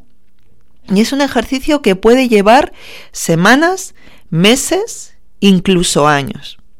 Y lo peor de todo es que hay veces, desgraciadamente, que no se reconocerá en toda la vida. O sea, hay veces que cuesta tanto reconocer y asumir un problema que uno lo niega y convive con ello más o menos, pero desde la negación. Sin tener que pensar en levantar el teléfono para pedir cita con un psicólogo para la ayuda profesional, nos damos cuenta que también en la vida cotidiana eh, es a veces difícil pedir hablar con una persona con quien hemos tenido un conflicto, pues para solucionar un problema.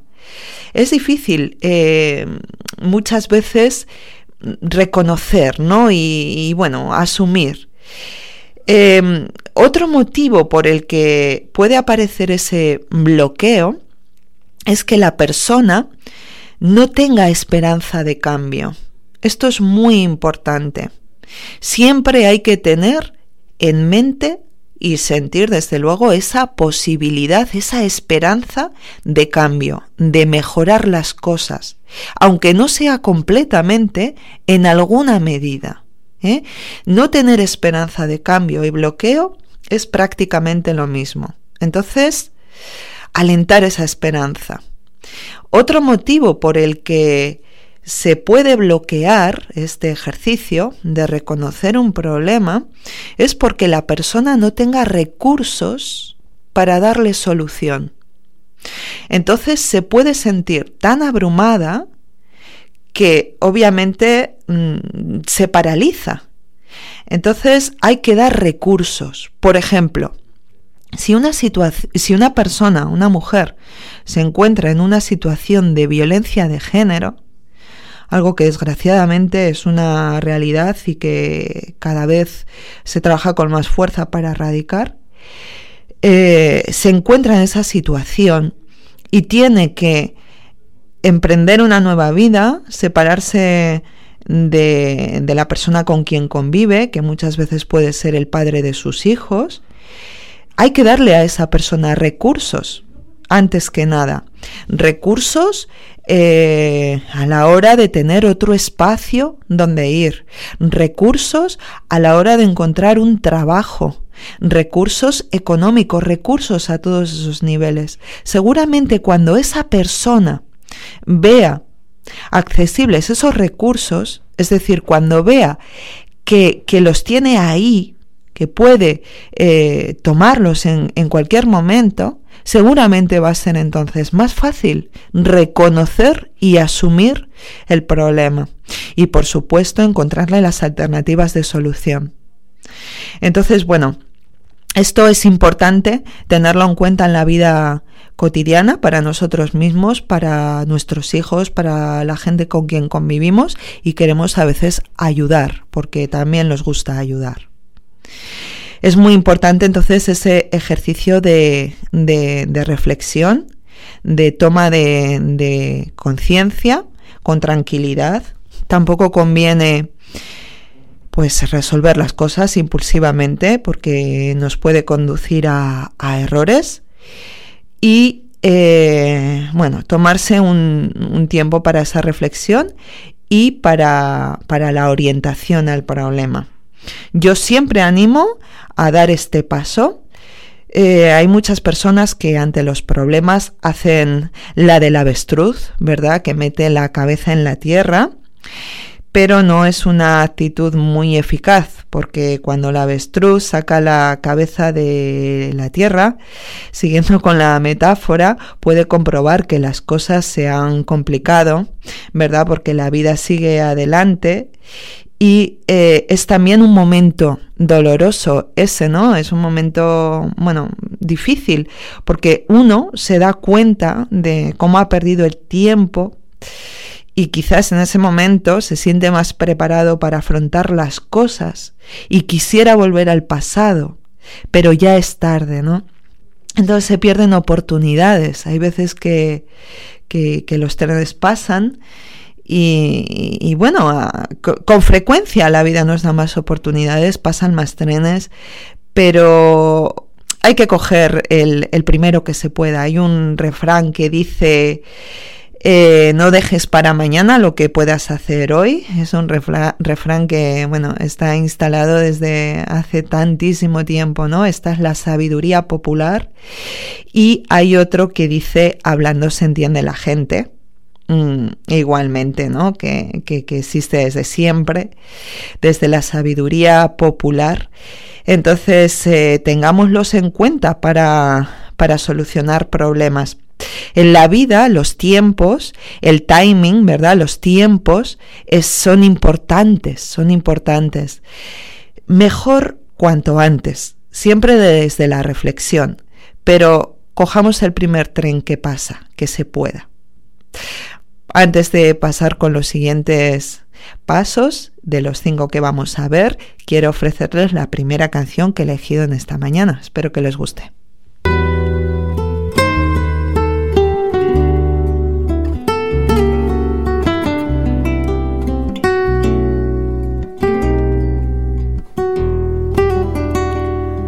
Gracias a la vida que me ha dado tanto, me dio dos luceros que cuando los abro, perfecto distingo lo negro del blanco y en el alto cielo su fondo estrellado y en la multitud hay al hombre que.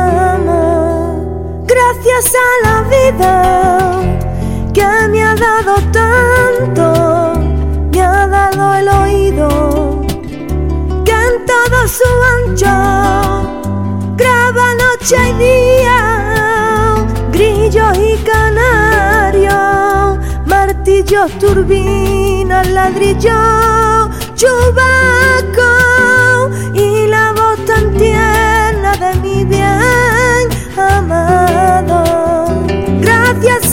vida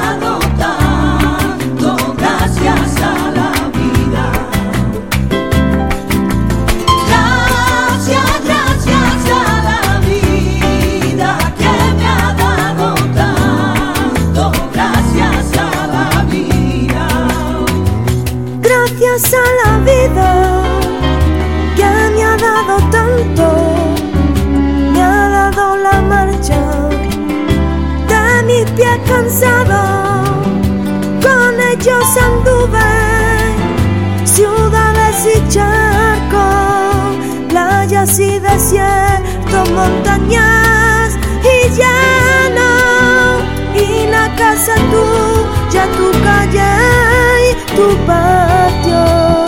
Gracias a la vida que me ha dado tanto, me dio el corazón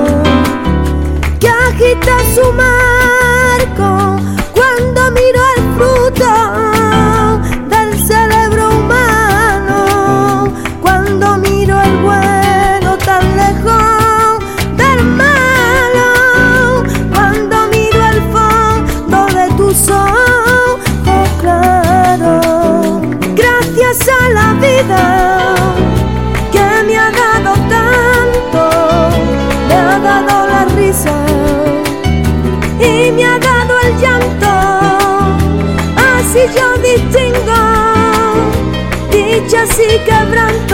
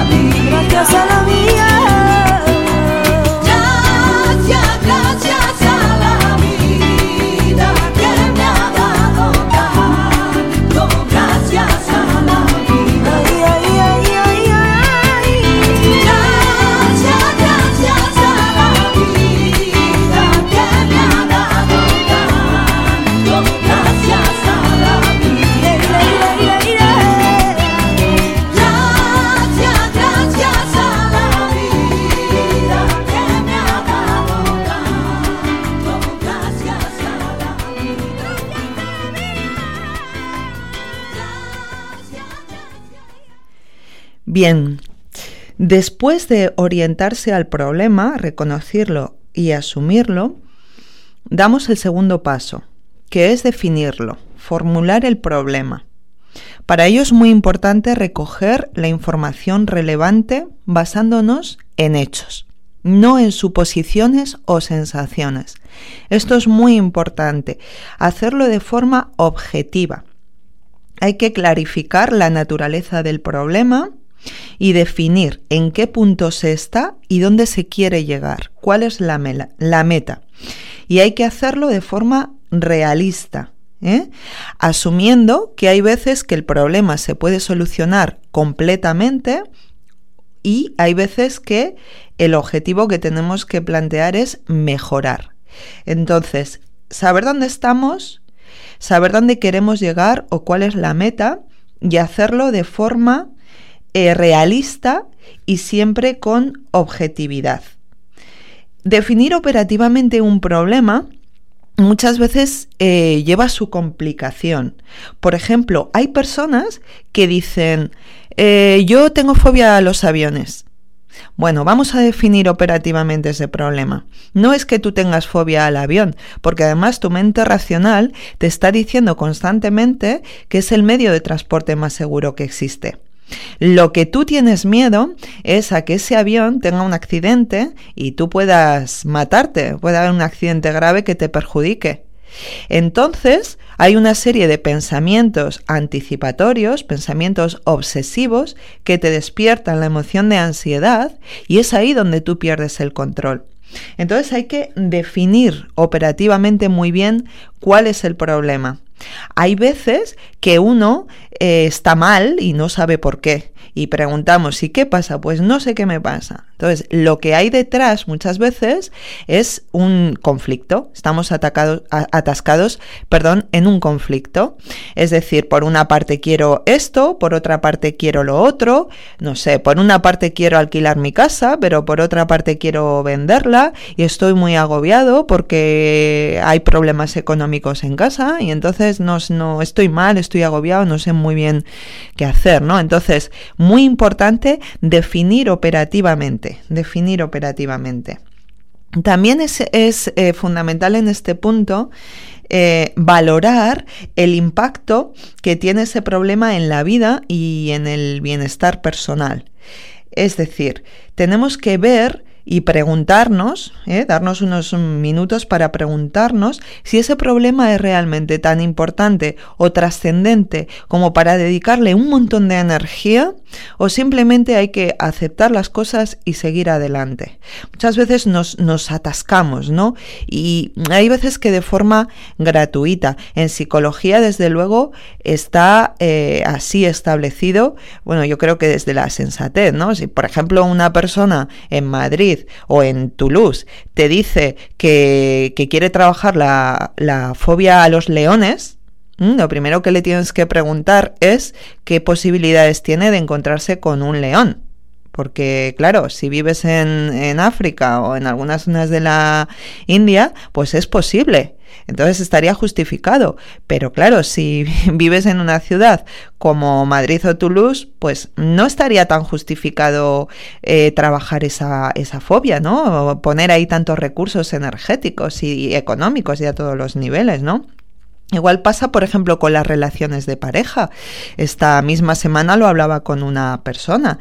Eh, hay veces que las relaciones de pareja se cortan eh, teniendo sentimientos por la otra persona y acordándonos de las cosas buenas, por supuesto. Eh, hay veces que también quedan dudas sobre lo que el otro ha hecho o ha dejado de hacer, ¿no?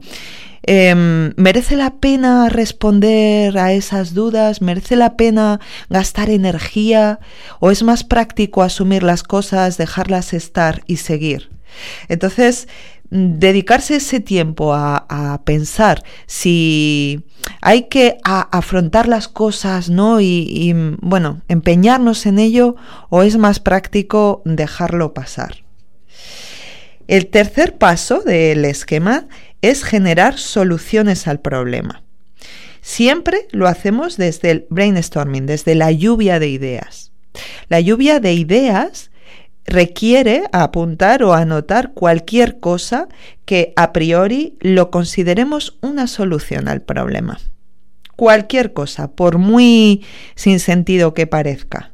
Hay que anotarlo todo y después ya se valorará pero siempre lo hacemos desde el principio de variedad que implica cuantas más alternativas de solución, más probabilidades hay en dar con una buena, y desde el aplazamiento del juicio.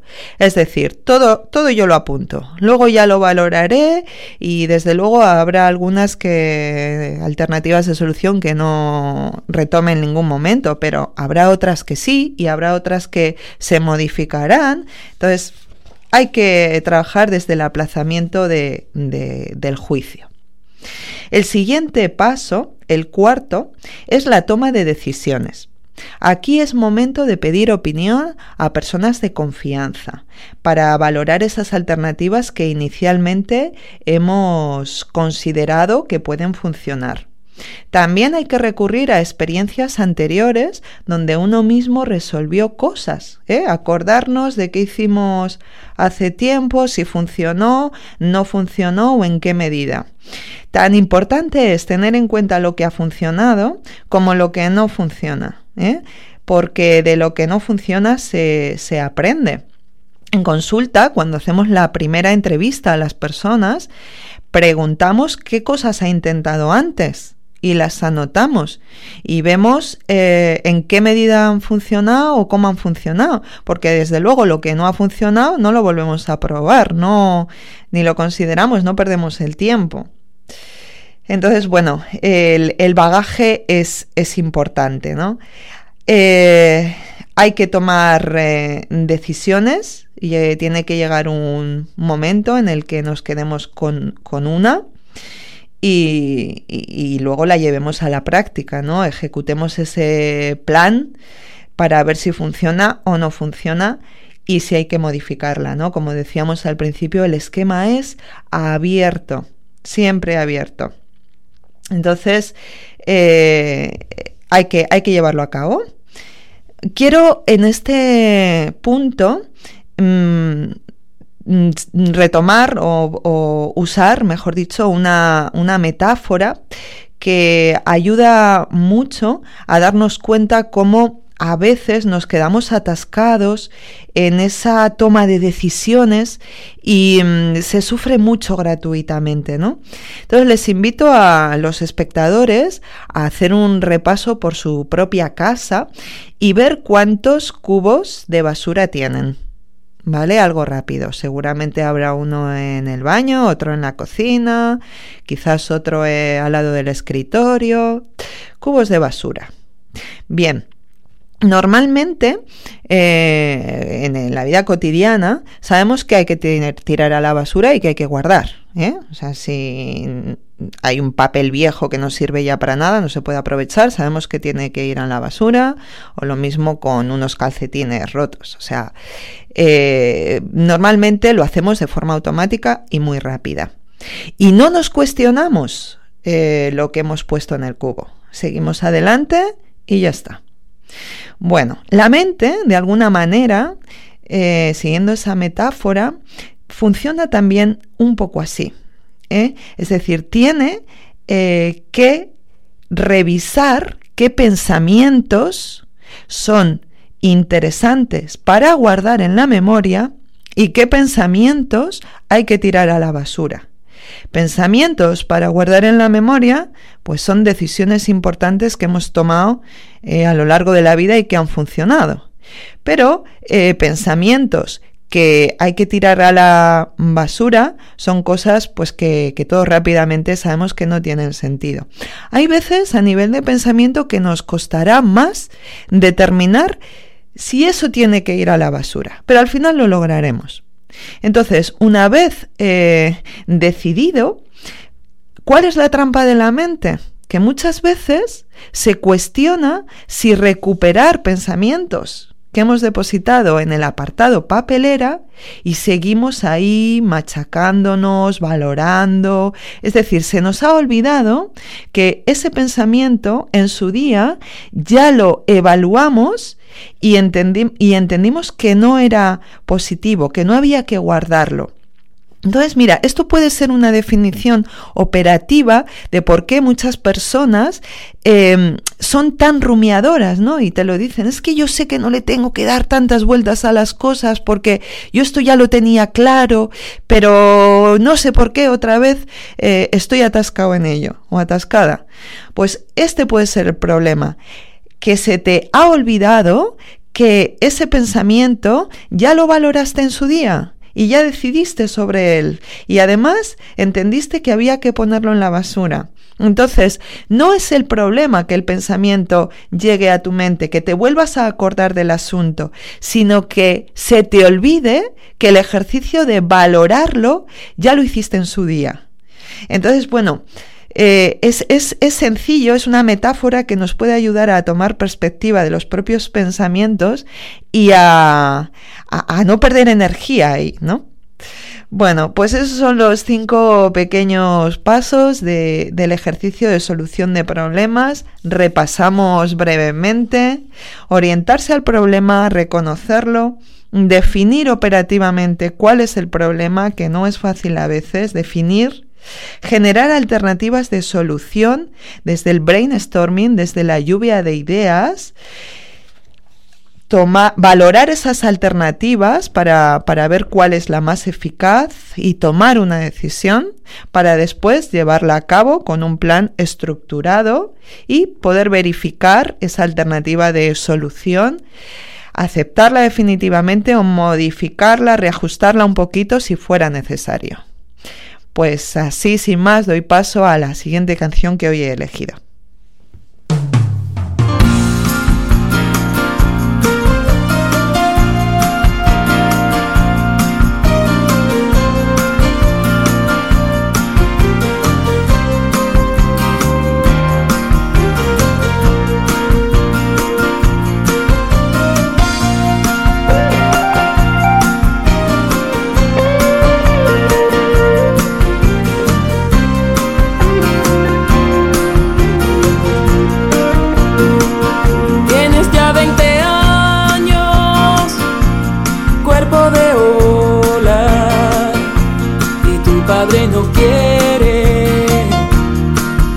Sola.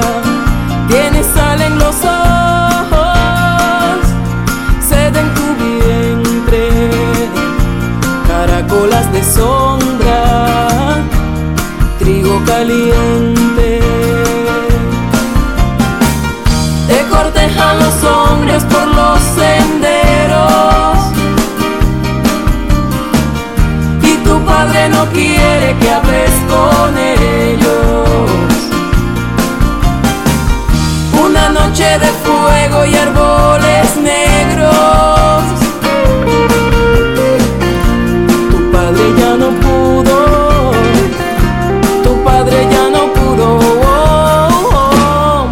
Matar sus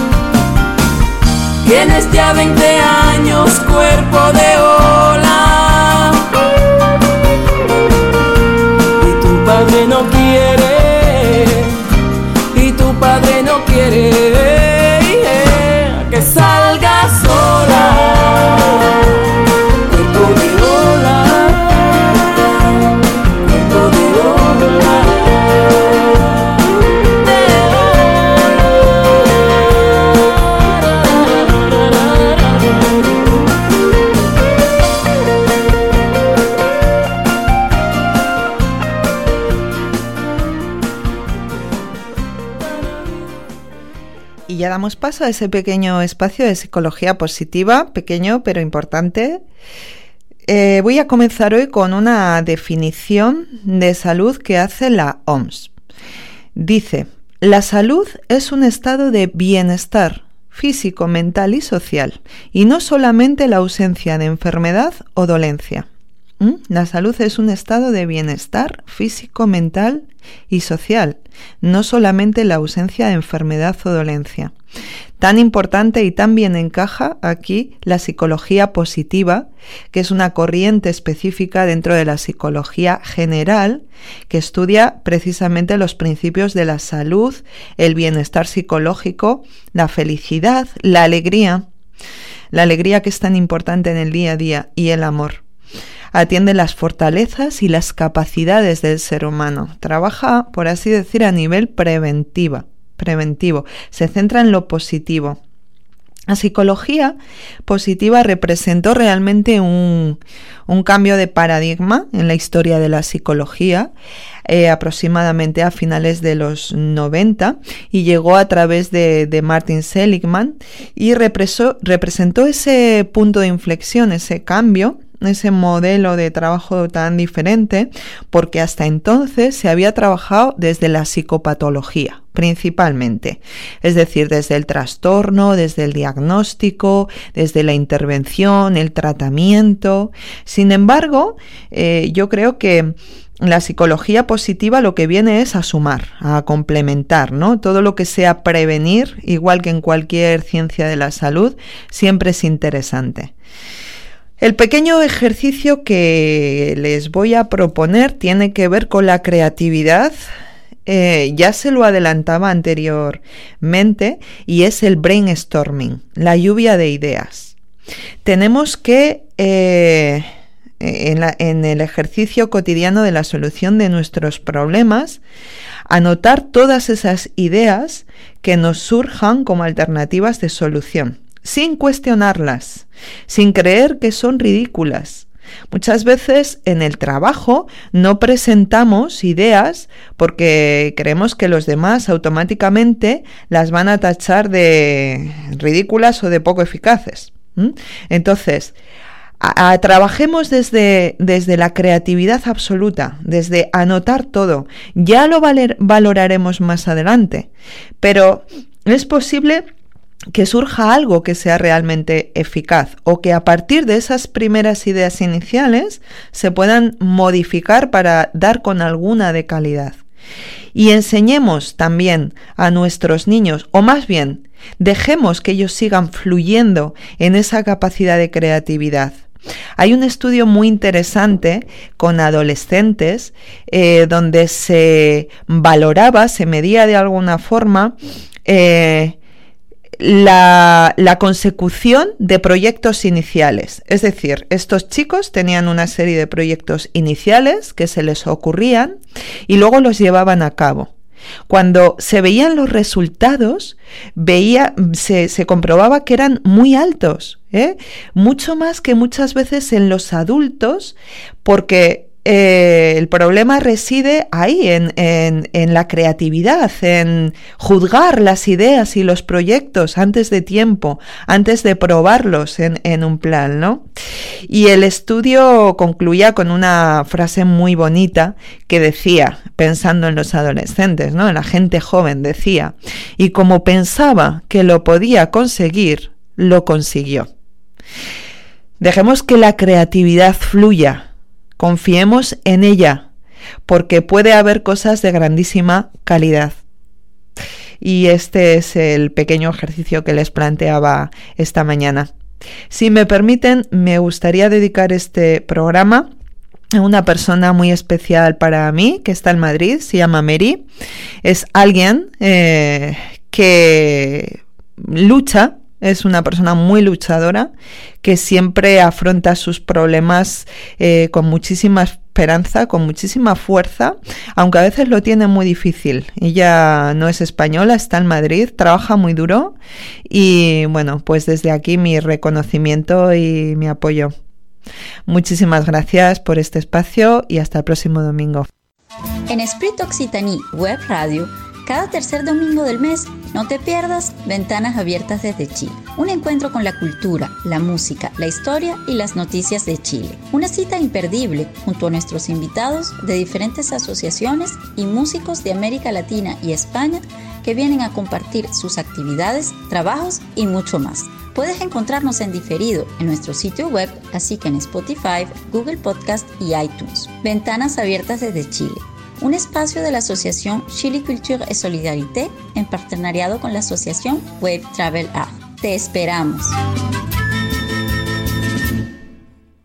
Abrimos nuestros micrófonos aquí en Radio Spring Occitanie y el equipo eh, inaugura y da paso a este último bloque del programa, Ventana Latina, donde cada uno de nosotros va a presentar una recomendación musical, literaria, eh, de cine, eh, de, relacionada con el enfoque puesto siempre en Latinoamérica, como es habitual. Así que vamos con nuestra, la recomendación de Verónica.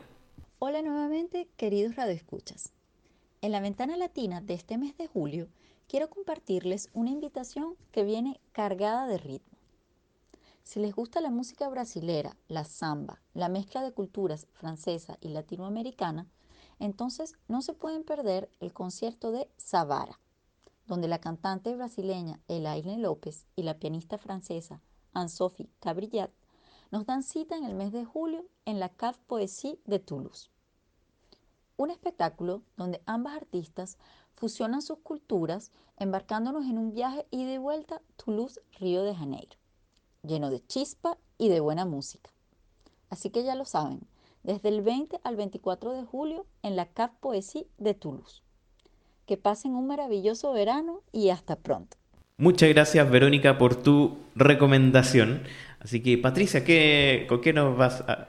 Hoy yo les traigo a para hacer una visita aquí en Toulouse que la anima nuestra querida Solange Baseli, que ya está a cargo, siempre hace muchas eh, eh, conferencias sobre el tango, ella es especialista en esto de Argentina, y la visita que ella nos propone desde hace mucho tiempo es Sur le pas de Carlos Gardel.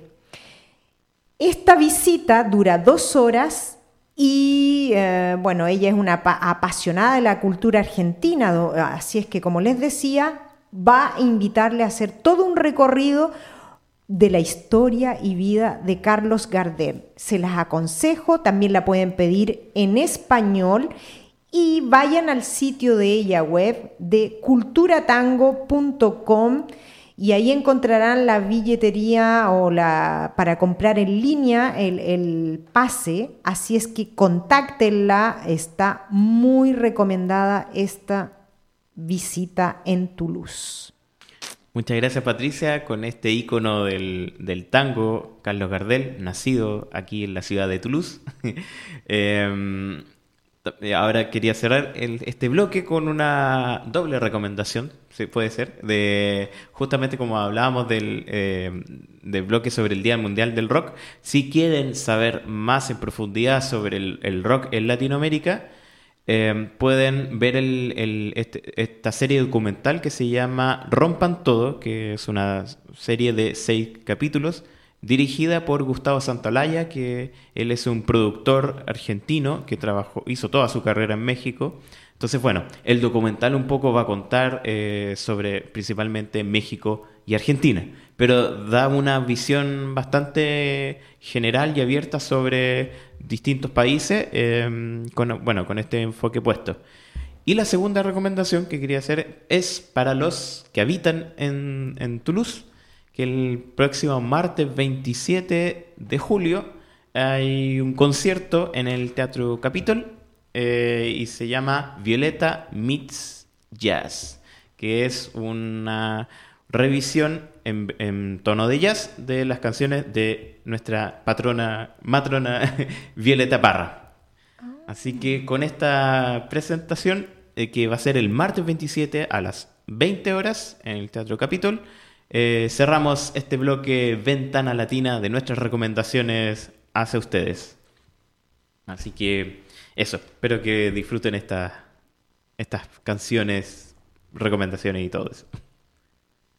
Y ahora, lástima que terminó nuestro programa de este domingo 18 de julio. Este mes hemos querido traerles esta diversidad cultural y social. Esperamos que hayan disfrutado de esta mañana con arte. eh, panoramas, yoga, salir en bicicleta, bueno, hay toda una aventura que se puede realizar en este mes de julio y agosto, por Sí. supuesto, y tomando en conciencia siempre lo que no se visibiliza cuando hablamos demasiado de otros temas y nosotros eh, hoy día les hemos puesto también sobre Nelson Mandela, el, el aumento de la población, que ahí hay temas que se pueden tratar durante el año. Y yo creo que nos despedimos con mucho gusto, mucho ánimo para desearles lo mejor en estas vacaciones de verano y contarles que en agosto no tenemos programa porque estamos de vacaciones, pero atención, habrá un programa especial de música hispánica, una selección o no, Gabriel. Sí, así que va a estar muy interesante eso para que vayan escuchando, porque va a haber de todos los tiempos, así que para que le pongan harta atención a esa selección que vamos a hacer como equipo del, de, de música eh, hecha el, desde Latinoamérica. Sí. ¿Y Y, Victoria? y muchas gracias a Victoria por ser parte y, y estamos muy contentos de, de- de contar contigo. Así Sí, pues muchas gracias a toda la equipa y adiós. Sí, hasta el próximo mes, eh, hasta septiembre. Hasta septiembre, donde nos volvemos a encontrar tras los micrófonos. Sí, con un nuevo e interesante tema cultural. Muchas gracias, que pasen un feliz domingo junto a su familia.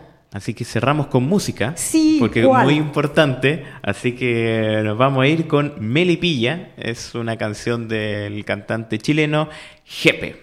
Así que muchas gracias por escucharnos en Ventanas Abiertas de Chile desde Radio Esprit Occitanie.